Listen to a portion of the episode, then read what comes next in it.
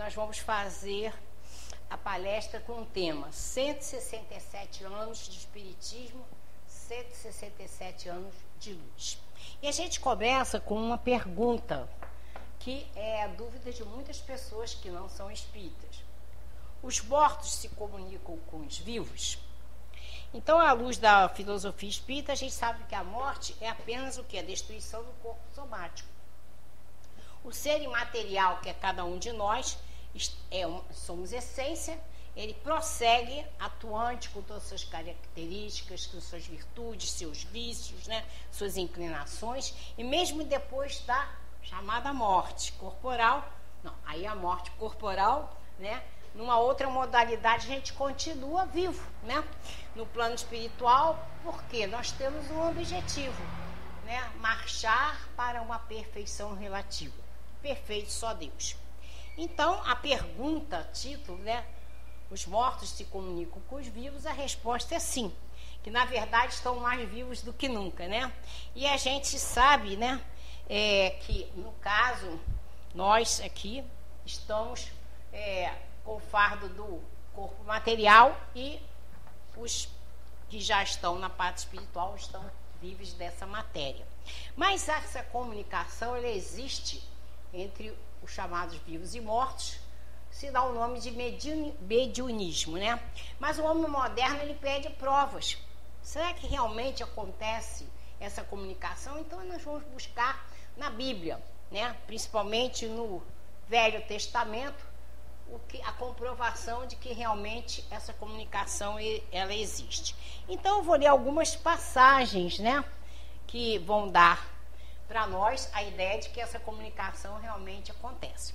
Começando com Jacó, que luta com o espírito materializado. E aí a gente vai encontrar isso na Gênesis, capítulo 32.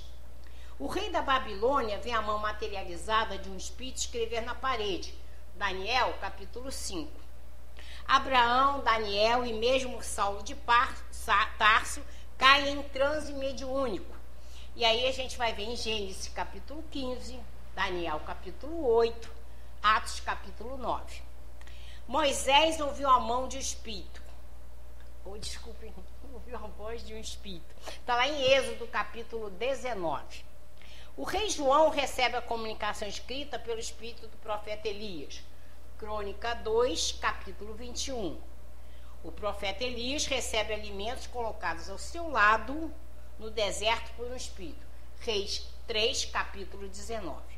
Os apóstolos de Jesus viram línguas de fogo produzidas pelo Espírito da Verdade. Atos capítulo 2. E não só Jesus, mas também seus discípulos operaram curas inúmeras de inúmeras moléstias incuráveis, doenças de nascença, etc. Por meio de quê? Da imposição das mãos através de objetos magnetizados e mesmo a distância.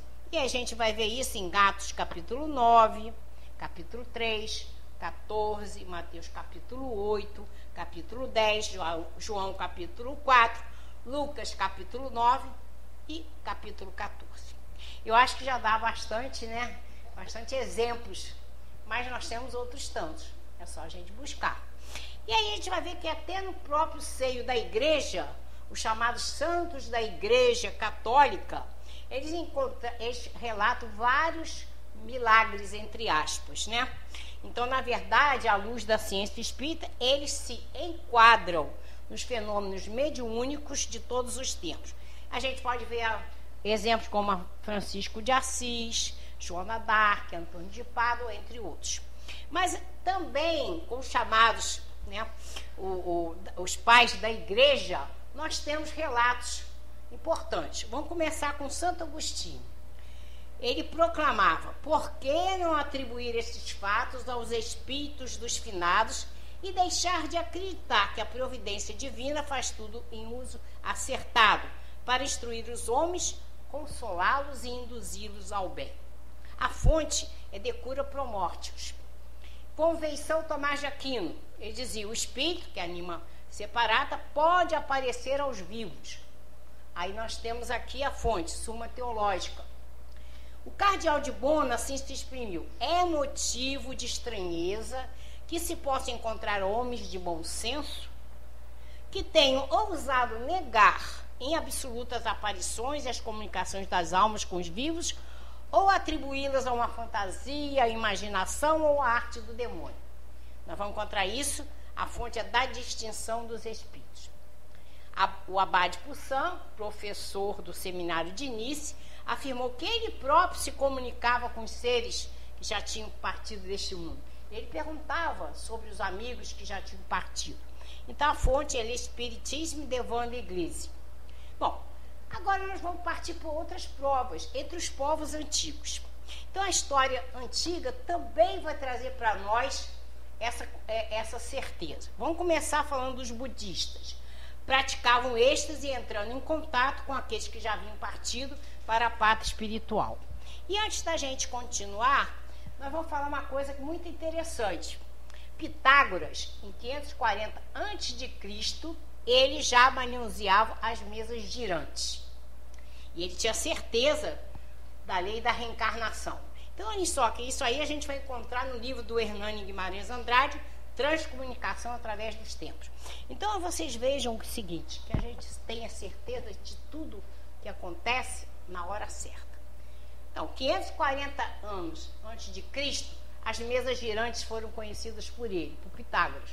Mas não era o momento de sair na né, doutrina espírita. Então a gente sabe da importância da nossa fé que tem que ser inabalável. Só acontece o que tem que acontecer na hora certa. Né? Então, às vezes, a gente vê esses noticiários alarmantes, as pessoas ficam pensando, o mundo vai acabar, mas Jesus deixou a promessa que a terra será dos mansos e pacíficos. Então, ela vai continuar. E aqui, então, uma, é, uma, é, uma, é um fato que a gente vê da importância de entender que as coisas vão acontecer no momento que tem que, ser, que acontecer. A gente vai saber que as mesas girantes, quando Kardec vai observá-las em 1855, é através dela, do, da observação, que ele vai criar a doutrina espírita. Vai sair o livro dos Espíritos em 1857. Né? Mas, como não era o momento de Pitágoras ainda trazer essa, essa revelação para nós, mas nós sabemos que elas já tinham aparecido. Então, vamos ver também no livro sagrado do hinduísmo, no Bhagavad Gita, a gente vai ler que eles praticavam bem, estudavam a lei, adquirindo a possibilidade de conversar com almas que precederam a eles na viagem do além. Pitonisas eram consultadas nos oráculos dos gregos, mas e não apenas por pelo povo. Por, por exemplo, Alexandre Magno as consultava. Tem um Platão que aceitava a comunicação, né? E a gente pode ler isso através do livro Banquete. O seu mestre, o famoso Sócrates, dizia ser acompanhado por um espírito, né? Por um demônio, que era o espírito, né? Que estava sempre orientando a tudo que ele fazia. Em Roma, nós vamos ver que Bruto, Pausânias, Nero, Plínio, entre outros, tinham contatos com desencarnados. Alguns deles tinham, é, é eles viam, ouviam, né? Então, eles, eles sempre estavam recebendo comunicações. Nós vamos dar uma, uma pulada agora no tempo. Vamos chamar, vamos para o período espirítico. Foi é, classificado assim por Charles Richer. É aquele momento que em 1848 a, é, vai aparecer o que? Os fenômenos psíquicos, que vai despertar o interesse do homem. É um, vamos dizer assim, um início do despertamento para depois, em 1850 e pouco, aparecerem as mesas girantes. Mas vamos lá. Em 1848, em Hydesville, no condado né, de Roster, a família Foster, Fox, Cat, Lia e Margarete, três meninas que é, os fenômenos aconteciam na casa em que elas estavam, né? Um espírito batia na parede, aí as pessoas se reuniam só quando elas estavam. E aquilo teve uma repercussão muito grande, né? E aí eles conseguiram fazer a comunicação com o espírito. Uma das pessoas começou a fazer a correlação, uma batida, a letra, vamos dizer, A, B e C, e aí eles se comunicavam. Tanto é que ele, ele chegou a ir, falar com eles que ele tinha sido emparedado. E ele indicou o local, eles foram lá na adega da casa e ele estava lá, tinha sido emparedado mesmo. Mas olha que interessante. Essa, essa questão dos batedores era coisa muito antiga. Porque se a gente for ler na revista do Espírita, do Kardec, trouxe é, que esse fenômeno acontecia em 1600 e pouco, 1700 e pouco, vários e vários espíritos se comunicavam através da batida na parede, mas não era ainda o momento de aparecer a doutrina espírita.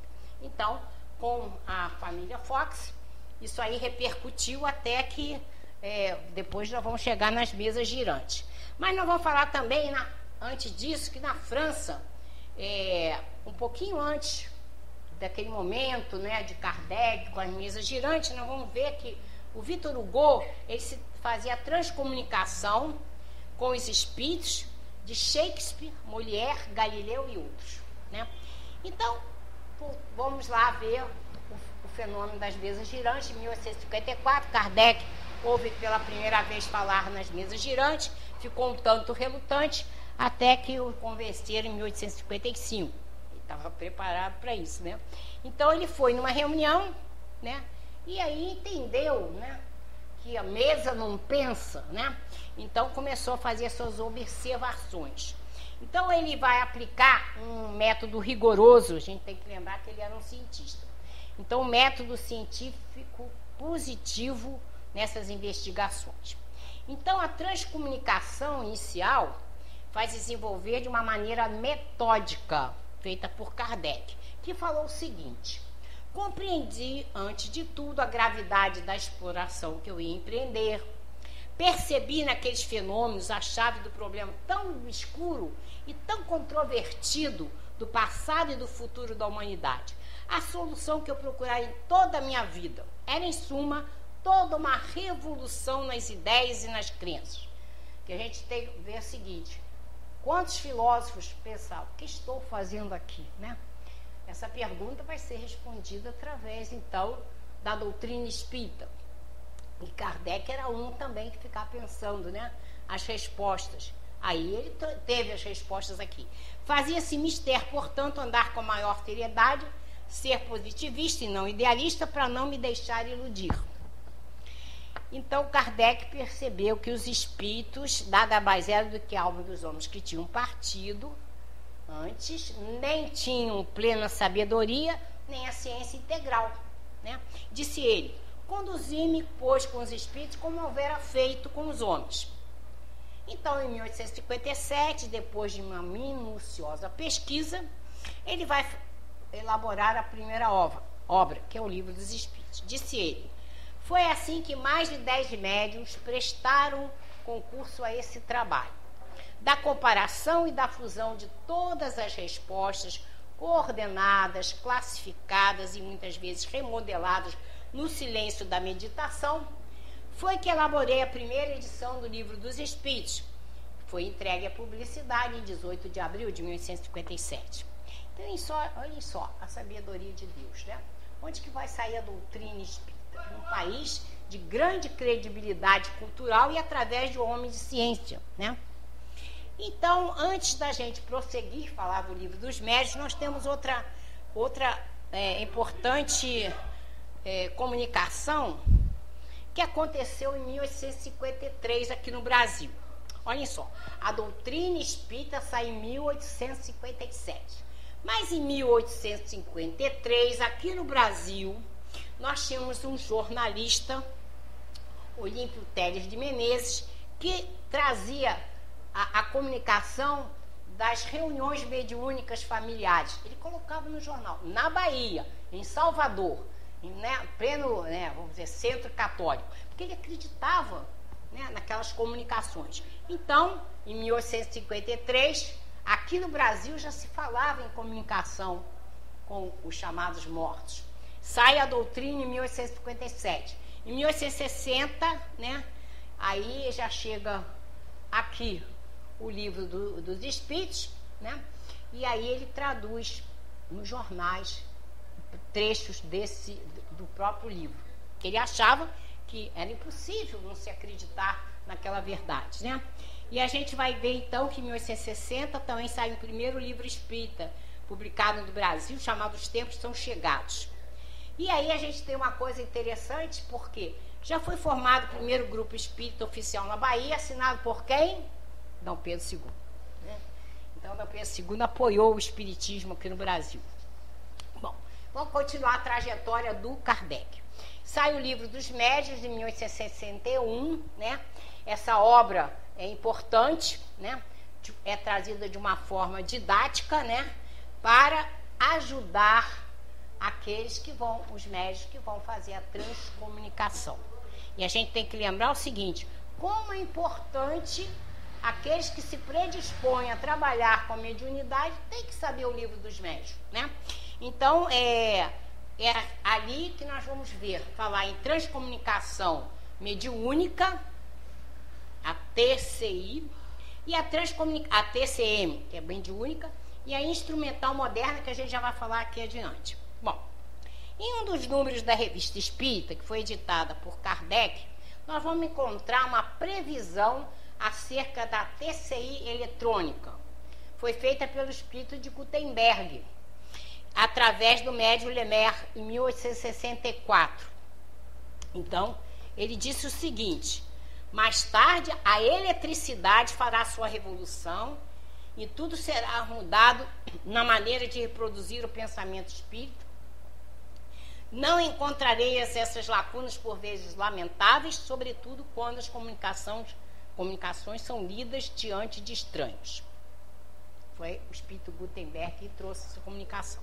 Que aí nós vamos ver, daqui a pouco, na transcomunicação instrumental, a preocupação dos espíritos trazerem através do instrumento, trazer maior credibilidade às comunicações. Porque fica a dúvida, até que ponto tem é, é, um animismo ali, uma comunicação feita pelo próprio médium ou não. Até os médicos que começam, né, eles ficam na dúvida: será que sou eu que estou escrevendo? Sou eu que estou falando? Ou será que realmente o, o, espírito que está me usando como médium?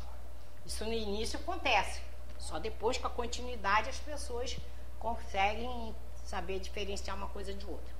Então nós vamos pular agora para o período científico. Também recebeu esse título através de Charles Richer, justamente por causa do, do, da experiência feita por William Crookes, né? em que ele então iniciou esse período científico através da metapsíquica, que passou a se chamar hoje a parapsicologia. Então nós vamos falar de um trabalho feito pelo William Crookes, que está aqui nesse livro, Fatos Espíritas, bem pequenininho e bem legal de ser lido. Então o que, que vai acontecer? neste período de 1872, quando a doutrina espírita saiu, em 1857, o livro dos Espíritos, o governo inglês contrata o seu mais eminente físico e químico, William Crookes, para desmentir a doutrina espírita. Bom, William Crookes, cientista, ele vai começar a fazer as experiências. E ele encontra, então, uma médium, a Florence Cook.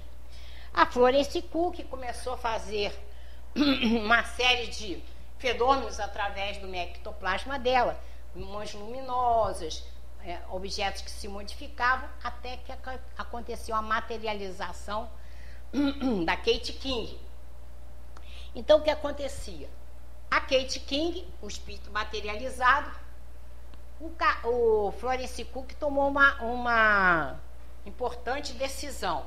Para que não houvesse é, uma história de dizer que havia um truque, ele colocava Florence Cook sentado numa cadeira, vários, vários é, correntes de ferro, vários cadeados, ela ficava completamente imóvel e acontecia então a materialização da Kate King.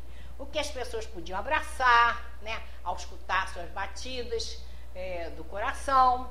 E ele chegou até um ponto que depois de tantas experiências, não precisava mais acorrentar a médium, ele, é, quando a médium entrava, ele fazia, pesava, colocava no quadro o peso dela e na hora do fenômeno ele pesava o espírito materializado e, e também a Florence Cook. Aí a soma dos dois pesos dava o mesmo peso inicial dela. Aqui a gente teve muita experiência né, com a Ana Prado, Peixotinho, fazendo materializações também. Então, é, é muito importante, né? Quem quiser ler os experimentos feitos por ele, está aqui, volto a dizer, Fatos Espíritas, do William Crookes. E aí, depois de tantas experiências dele, foi comprovado que a morte não existe, né? E a gente sabe que é, realmente existem essas comunicações. E nós temos aqui, por exemplo, um, um fenômeno muito importante que a gente tem que citar, que é a xenoglossia, né?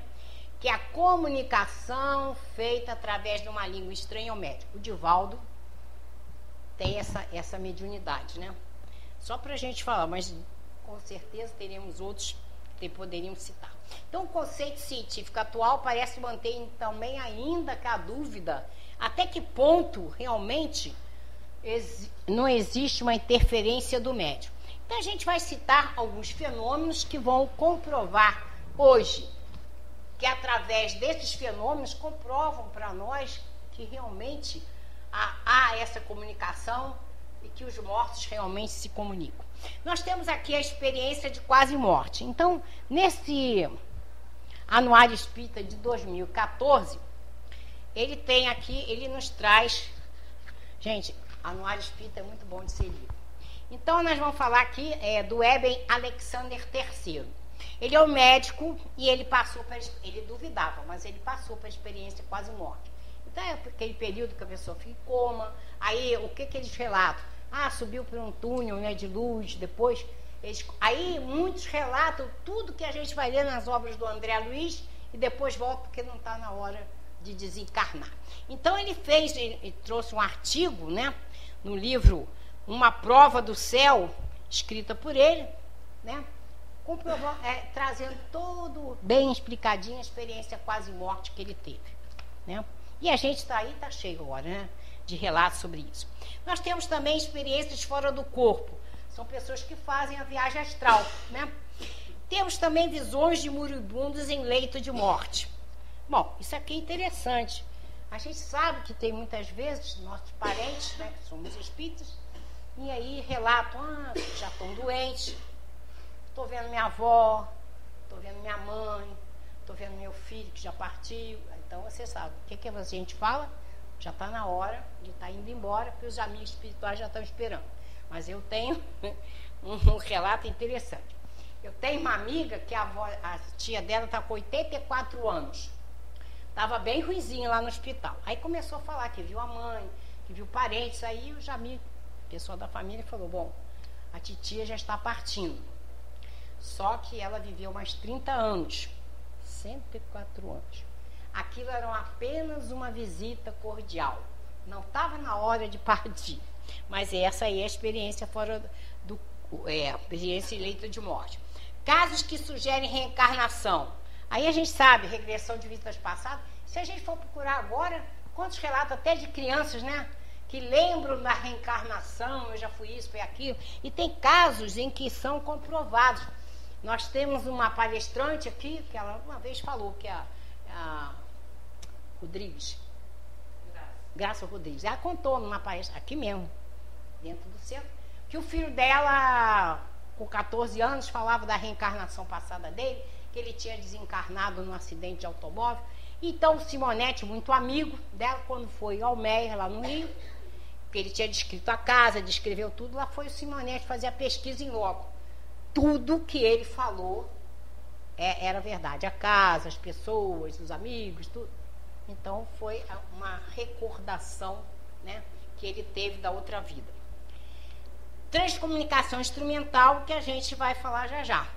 Bom, então a gente vai ver que realmente é a preocupação de trazer uma comprovação de que essa comunicação existe, né? Então a gente vai ver com o passar do tempo que aconteceram novas pesquisas, novas experiências, né? E aí, com o desenvolvimento da doutrina espírita, os bons espíritos não precisavam mais de mesas girantes, das pranchetas, dos braludes, as cestinhas. Então, no final do século XIX para o XX, nós vamos ter muitos investigadores que estão foram induzidos pela espiritualidade para trazer essas, é, é, essas confirmações. Então, eu vou falar uma coisa muito interessante que aconteceu no início do século XX, a chamada Cartas Cruzadas. Então, no período de 1900 a 1905, é, estudiosos da, da doutrina, é, pessoas, é, vamos dizer assim, com um certo grau de instrução, eles combinaram o seguinte: quando desencarnarmos, nós vamos fazer uma experiência para provar que realmente a, a, comunicação existe. E aí foi feito é, esses, é, essa programação durante esse tempo, mas na realidade essas correspondências começaram a partir de 1901 até 1932. Como é que funcionou? Então, o espírito X se comunicava, uma parte da comunicação dele no Brasil, o restante da carta dele, vamos dizer, na África. O outro na Europa, trazendo para a América. Mas as cartas não tinham, é, é, vamos dizer assim, coerência. Aí, a partir do momento em que eles começaram, né, nesse período de 1901 a 32, um coordenador juntava a carta do espírito que escreveu aqui e aí ela tinha sentido. E aí, através dessas cartas cruzadas, eles trouxeram assim várias comunicações, né? E isso está num volumoso documentário coletado pela Sociedade Espírita.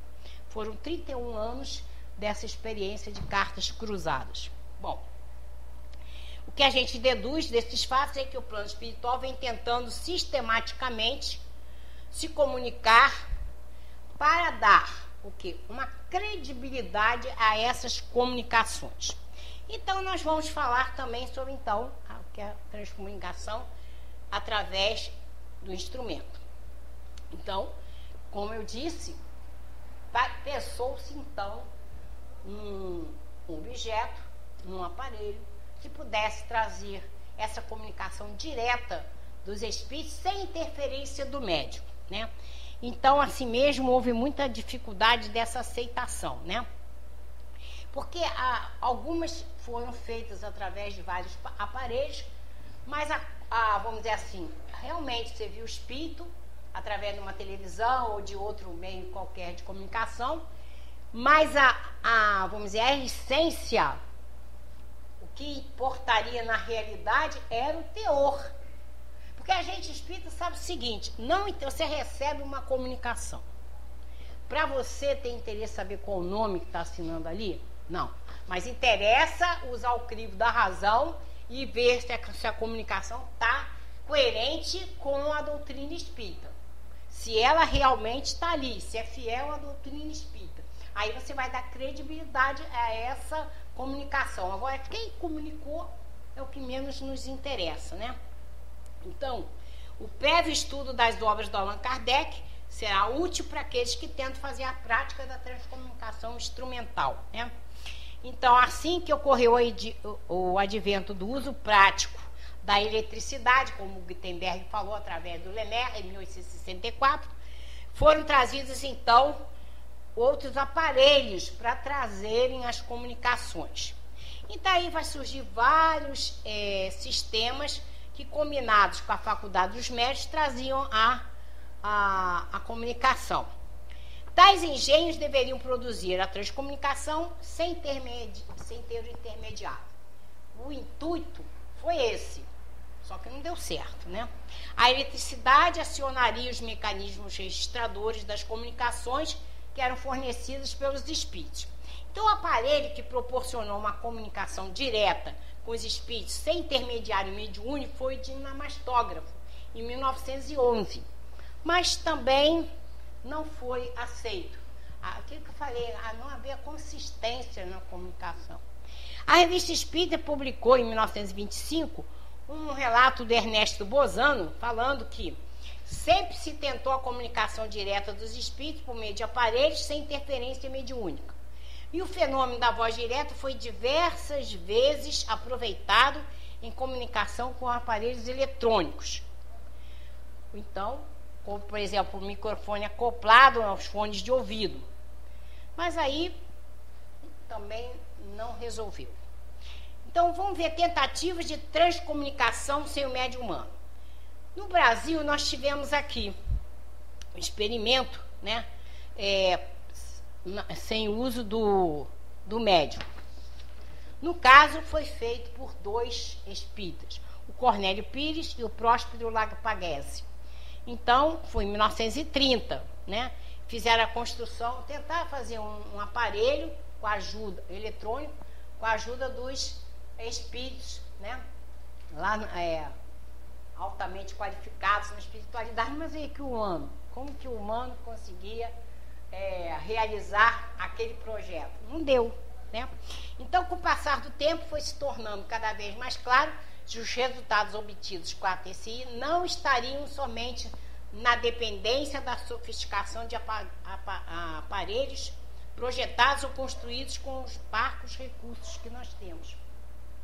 Né? Então, as comunicação mais avançadas surgiram graças à intervenção da tecnologia dos parceiros no além. Tudo bem, mas a gente tem que ter a ajuda do médico.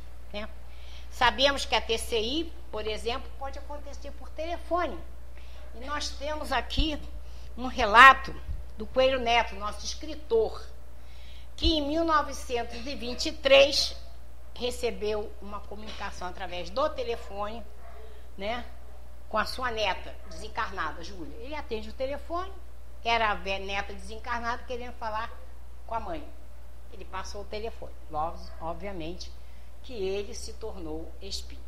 E a gente tem um detalhe muito importante para a gente lembrar que nós temos comunicação através do telefone desde 1917.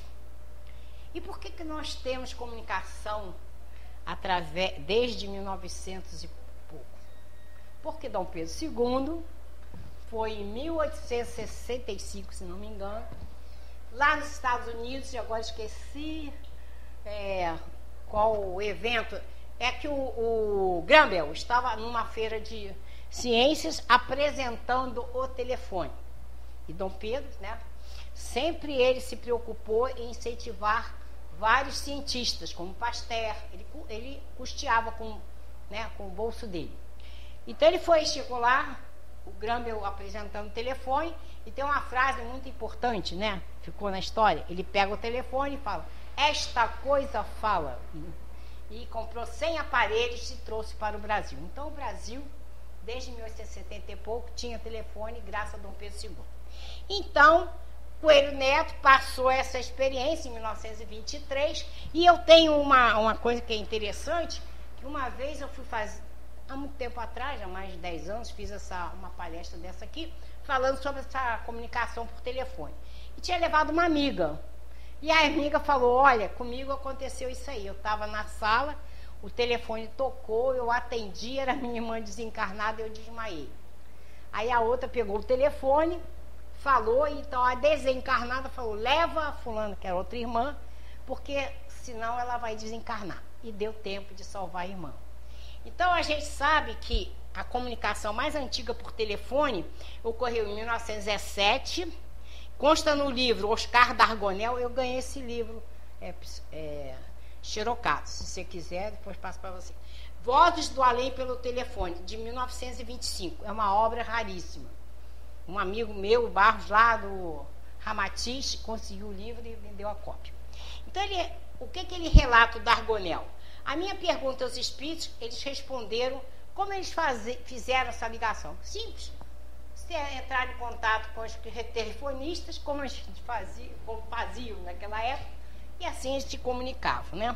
Então a gente vê que atualmente a TCI pode ser realizada por diversas formas. Telefone, né? É, fitas magnéticas, computador, rádio, TV, secretária eletrônica.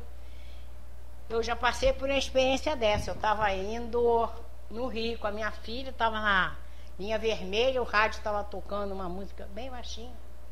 De repente, uma voz sobrepôs falou assim: Hoje vocês vão encontrar, falou a pessoa. Aí a minha filha falou: Mamãe, não quero encontrar com essa pessoa. O que, que aconteceu? Depois que eu mudei aqui, todo final de semana eu tinha que ir para o Rio, porque ela tinha que ver os primos, os amigos. E aí eles tinham a mania de encontrar, vou dizendo, no shopping X. Ela falou, mamãe, não vou no shopping X, porque falou que iam se encontrar. Então, só pode ser lá. Fomos, vamos dizer, no Y. Adivinha? Quem estava no Y, a pessoa que estaria no X foi lá. Então, não adiantava. É, aconteceu. E a gente sabe que essas comunicações, quantas comunicações, né, as pessoas viam os espíritos na televisão, através da TV, computador, aquelas secretárias eletrônicas. Eu tenho uma experiência muito interessante que aconteceu com a amiga, há, deve ter uns quatro anos. Estava fazendo campanha dos livros e, e é, lápis de cor. Então, ela fazia a campanha. Eu recolhi com outras pessoas para entregar. E ela, então, é, teve uma experiência. Antes de eu entregar os livros, ela teve uma experiência muito interessante. Ela disse que estava na casa da, da, da irmã, se comunicando com o filho. Eu estava na sala e, de repente, ela viu um espírito passar para a cozinha. E aí ela teve vontade de ir no banheiro, deixou o celular dali, levantou. Quando voltou, tinha uma comunicação. Aí a comunicação falava daquela campanha, da importância da campanha, não sei o que. Ela pegou, foi até o centro que ela frequentava e mostrou. Não acreditaram. E ela era uma pessoa atuante, trabalhadora. Uma pessoa que, que, vamos dizer assim, tinha muita credibilidade. Não acreditaram que ela tinha recebido mensagem. Aí, para complicar, nós fomos entregar a campanha, né? Aí nós paramos no, o meu carro numa ladeira, assim, nós ficamos aqui, o carro estava assim.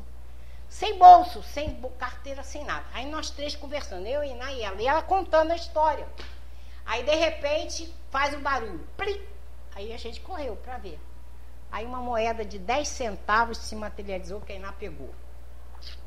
Nós não tínhamos como sair. Do carro não podia sair dos nossos bolsos, muito menos.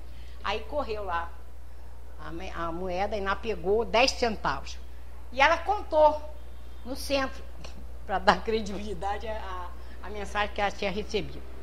Falou que nós praticamente éramos trabalhadores da casa daquela, daquela instituição lá, espírita, não acreditaram. Aí eu estou contando isso para a gente ver o seguinte: não só pela experiência em si, mas para a gente ver o que, que é um espírita. Quando ele, se, ele tem entendimento do, da sua importância né, de ser um verdadeiro espírita. Ela tinha duas soluções. Ou chegar a falar para eles, estão me chamando de mentirosa, mas ela lembrou, aconteceu na casa espírita. Então ela, ela resolveu passar por mentirosa e deixou o barco. Mas acontece então as comunicações. Nós também tivemos é, o Espiricom nos Estados Unidos, aí o diálogo existir entre o operador e os espíritos. Nós temos também aqui no Brasil a Associação Nacional de Transcomunicação, que na época, em 1992, foi criada pela Sônia Rinaldi, mas ela continua né, fazendo experimentos com outros países. Né? Ela tem um livro que é Transcomunicação Instrumental, Contatos com o Além por Vias Técnicas, que ela escreveu em 1996. Bom, o Espiritismo, então, está tomando corpo. A gente sabe nas páginas da internet, ao antigo Orkut, né? É, muita literatura espírita, aí se fala muito em vários, é, vamos dizer assim, meios de comunicação, revistas, novelas, né? Tem gente que não acredita na reencarnação, não é espírita, vai falar assim, fulano, você é muito chato, vamos dizer assim. Não quero mais conviver com você na próxima reencarnação porque sem querer está assimilando né, a ideia. Então, a gente sabe que, que o Espiritismo é o consolador prometido por Jesus. Né? Ele disse que naquela época ele não poderia falar tudo, mas mandaria o consolador que traria toda a explicação do seu caminho. Então, a gente sabe que se iniciou lá na França, porque era mais evoluído intelectualmente, por um professor de grande credibilidade, um pedagogo, um astrônomo, Allan Kardec. Então Jesus depois foi escolhendo seus missionários, né? Como foi o Pedro, que a gente pode dizer que é a pedra fundamental, né? Da, da caridade, do amor, né? daquilo que Jesus deixou para nós. Então o Espiritismo é o cristianismo redivivo. É o caminho que Jesus nos ensinou. E ele disse claramente: Conhecereis a verdade e ela vos libertará. Depois de despontar na França, a gente sabe, né? quando a gente lê Brasil, coração do mundo, pátria do Evangelho, que houve um deslocamento, vamos dizer, da França para o Brasil, né? Onde então nós temos grande divulgação, que se a gente for ver aí fora, os movimentos espíritas está sempre um brasileiro à frente, né? E aqui nós tivemos um grande missionário, Chico Xavier, né? Que escreveu mais de 450 livros, a obra de André Luiz, que vem complementar lá a doutrina espírita, vai nos explicar como o mundo espiritual funciona, né? E a gente sabe que outros tantos espíritas importantes trazendo também essas explicações. A gente vê aqui no anuário de 2005, o Batelli chama atenção o seguinte: o nosso lar não é uma novela nem romance. Toda a obra do André Luiz que está ali mostrando para a gente que é a atualização do Pentateuco. Temos também é, obras do Emmanuel e de outros tantos que a gente não pode ficar citando todos os espíritos que se comunicavam com o Chico. A gente tem o trabalho do Divaldo Pereira Franco, né, que no anuário de 2006 fala da importância do, da divulgação dele que ele fez no mundo, né? Psicografou vários livros da Joana de Anjos e outros tantos. Temos Raul Teixeira, Richard Simonetti, Batielli e tantos outros espíritas que trazem para nós a comunicação dos espíritos que estão sempre nos, nos é, tentando nos passar a mensagem, como o Renato leu aqui para nós, a mensagem de Emmanuel, né? Então a gente está sempre recebendo, através da caridade desses espíritos, a explicação daquilo que nós devemos entender e fazer. Então, o Espiritismo sem cristianismo é simples empresa intelectual destinada a desaparecer no sorvedouro dos caprichos da inteligência. Quem nos falou isso foi Emmanuel, através do Chico, no escrínio de luz. Então, a gente sabe que nem sempre, para divulgar a doutrina espírita, a gente precisa da palavra, né? Caíba Chute falava, é importante, você pega um livro e passa a mensagem e vai discutir com as pessoas, né? Então a gente sabe que o mais importante, né, é que a, é, o Emmanuel chama a nossa atenção das, dos ensinamentos de Jesus, que a gente pode lembrar, perdoar 70 vezes 7 cada ofensa, ser pobre de espírito, ser manso e pacífico, limpo de coração, misericordioso, amar seu próximo como a si mesmo, para poder amar a Deus sobre todas as coisas. Porque o amor, ele sintetiza o evangelho. Então, o que é a doutrina espírita para nós? O Consolador prometido. Primeiro, a doutrina espírita traz para nós um grande ensinamento. Somos imortais. Olha, como é importante para todos nós sabermos dessa imortalidade. Porque sabendo, sabendo da imortalidade da alma, nós talvez não iremos buscar o suicídio. Eu digo talvez, porque não tem muito tempo atrás a gente soube de duas pessoas espíritas atuantes, trabalhadores, estudiosos que se suicidaram. Aí a gente lembra o quê? De que Jesus chamou nossa atenção. Vigiai e orai. Então nós temos que vigiar nossos pensamentos, nossas palavras, nossos atos, porque nós podemos abrir portas né, para é, receber influenciação negativa e nos fazer fazer aquilo que a gente nem imagina. Né? Então é muito importante vigiar. E aí a gente lembra da Joana de Ângeles, que ela disse o seguinte: se você entende que você tem um objetivo que é o crescimento espiritual, você tem que fazer uma viagem muito difícil ao interior de si mesmo, com humildade, para você reconhecer aquilo que você ainda não é. Mas como que eu vou reconhecer o que eu não sou ainda, se eu não sei o que eu tenho que ser? Então eu tenho que saber os ensinamentos de Jesus para me enquadrar naquilo que eu devo ser para crescer espiritualmente. Então, na medida em que eu reconheço, por exemplo, não sei perdoar. Então, Joana de Anjos diz: já começou o processo da mudança, porque você reconheceu. E a partir do momento que você reconheceu, você pode começar a se modificar. É o primeiro passo, reconhecer e depois fazer de um tudo para se modificar. Então, a gente vai buscar, né, também a dica de Santo Agostinho, né, que a gente pode fazer, fazer uma retrospectiva do dia. O que eu fiz de bom, vou repetir, o que fiz de errado, vou tentar melhorar. E é isso que a gente tem que entender, porque a grande parte de nós fez a programação, planeta de provas e expiações. A expiação é imposta, a programação é escolhida.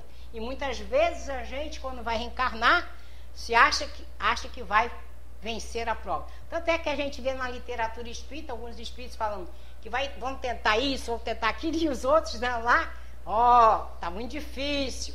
É melhor você não fazer isso. Não, eu vou ter coragem. Pô, chega aqui, o véu do esquecimento faz a gente errar de novo.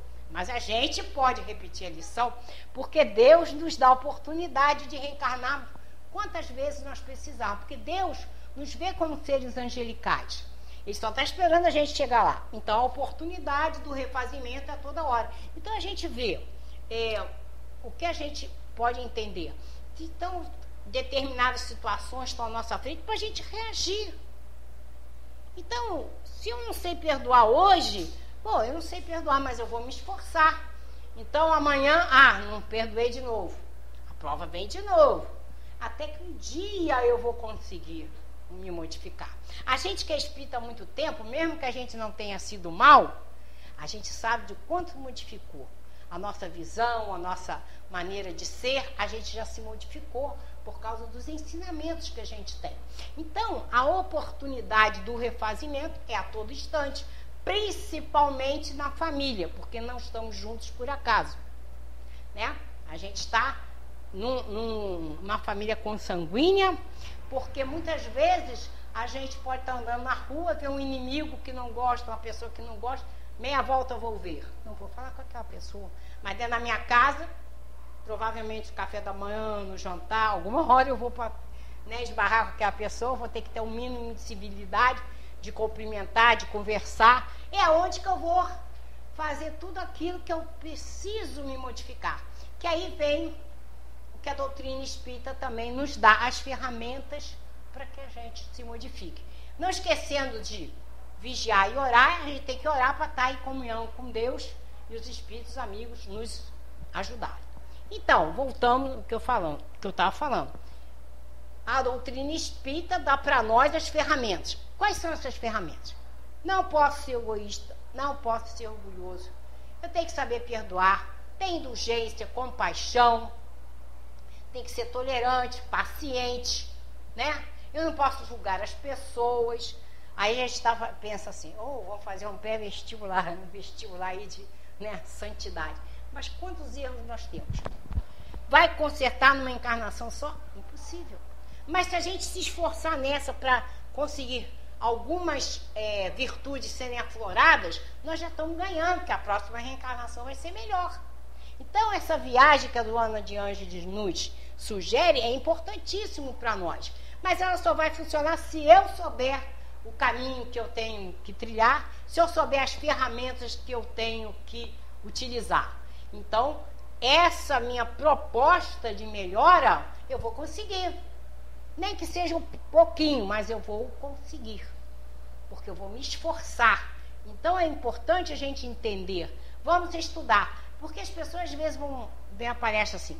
Ah, palestra, vamos dizer, sobre paciência. Ah, eu já sei isso aí, não vou não. Ou então pegar um livro, não vou. A gente tem que ler quantas vezes tiverem à nossa frente para a gente interiorizar e agir. Porque não adianta a gente ter o conhecimento e não, não mover uma palha para se modificar. Então tá aí a nossa oportunidade, né? Com o conhecimento a gente aproveitar a nossa reencarnação. Porque a gente tem que entender o seguinte: nós temos esse grande objetivo, crescer espiritualmente, que vai ser através da reforma íntima. Mas uma coisa que a gente não pode abrir mão é fazer a caridade. Fora da caridade na salvação. Então, quando nós vamos tentar nos modificar para melhor, nós temos que lembrar do próximo. Ter o olhar de Jesus para as pessoas que estão à nossa volta. Entender que a gente pode muito, e eu, eu vi no outro dia uma mensagem assim: ah, você vê um, um animalzinho caído, ferido, você não pode fazer nada, mas você pode fazer uma oração. Você vê uma pessoa que está passando um sofrimento que você não pode tirá-la do sofrimento, mas você pode fazer uma oração. A oração é uma, uma ferramenta maravilhosa para quem vai receber e para quem está fazendo. E esse, isso que a gente tem que entender. Então a doutrina espírita nos dá também um consolo quando ela mostra que a gente está sobre a lei da reencarnação. Então você passa uma situação, fala, mas eu não fiz nada para essa, essa situação estar tá acontecendo. Por quê? Você não vai perguntar por quê para Deus. Se você entende você está vendo a oportunidade que Deus está te dando de vivenciar aquele problema que talvez tenha sido um erro de outra vida, que você pediu para passar pela prova e agora você vai ter condições, se souber colocar em prática os ensinamentos, de vencer essa dificuldade. E você vencer essa dificuldade, você dá um salto né? na, sua, seu, na sua caminhada. Então é isso que a gente tem que entender a importância da doutrina espírita, porque ela esclarece, ela te, ela te dá os caminhos para você aproveitar a reencarnação. Então, a gente tem que entender o que cabe a nós fazermos, estudar, mas colocar em prática. E o que eu falei sobre a caridade, né? Eu fiz uma viagem um pouco no, no ano passado, então é, eu fui numa, no Rio Grande, fui numa ilha Passou eu aí na minha, minha, minha cunhada, passamos por um casebezinho, tinha um senhorzinho, a gente cumprimentou. Aí ele falou, aí quando ele viu que cumprimentou, ele veio lá conversar com a gente, coisa e tal, mostrando que as coisas dali, todo entusiasmado. 80 e poucos anos. Aí ele falou bastante coisa. Aí eu faço meu vídeo, né? Cheguei para ele, eu sou, gostaria de participar do meu vídeo. Aí eu pensei aqui comigo, ele vai pensar que vai aparecer na televisão, né? Aí lá filmando, eu falando do vídeo. Aí quando foi embora, eu podia abraçar vocês? Falei, claro. Aí ele deu um abraço na gente. Aí quando eu estou indo embora, disse, senhor podia vir aqui. Olha, quase chorando. Eu vou agradecer tanto a Deus hoje, porque vieram três meninas. 74, 76 e outra de 67. Vieram três meninas aqui hoje e falaram comigo. A senhora acredita que to... eu está ali na, na beira da praia? Passam por aqui, nem me cumprimentam. E vocês perguntaram meu nome, conversaram comigo. Então eu estou muito feliz e vou agradecer a Deus. Então, olha só. As pessoas às vezes precisam de um abraço, um sorriso, uma palavra amiga, ou você escutar os seus problemas. Isso é caridade. E a gente pode fazer isso, que é de graça. Né? A gente pode ir no asilo, no orfanato, no hospital, a gente tem inúmeras formas de exercer a caridade. Repito, fora da caridade na salvação. E que a gente vai aprender tudo isso com o quê? Com a doutrina espírita. Então, nós vamos trazer aqui, um, para a gente terminar, o que saiu no livro A Viagem Espírita, em 1862, da editora Clarim, onde o, o Kardec disse o seguinte: Podem rir das nossas crenças na doutrina espírita, mas jamais poderiam rir quando vissem homens transformados. E para terminar mesmo, vamos pegar um, um, uma página aqui do Espírito Hilário Silva, no livro Espírito da Verdade, que conta a história que aconteceu de verdade na França no tempo de Kardec. Houve um livreiro que mandou para Kardec um livro ricamente encadernado, e onde narrou na dedicatória que estava quase para se suicidar quando ia pular da ponte para o rio Sena, algo tocou nele, caiu lá no chão, e aí era o que? O livro dos Espíritos. E estava escrito na folha do rosto: Este livro salvou a minha vida. E aí o livreiro né, mandou encadernar com a seguinte frase acrescentada: Salvou a minha também. Então o título é Este livro salvou minha vida. Então é isso que eu queria dar uma pincelada do que, que são 167 anos de Espiritismo e, portanto, 167 anos de luz. Que Jesus nos abençoe e muito obrigada.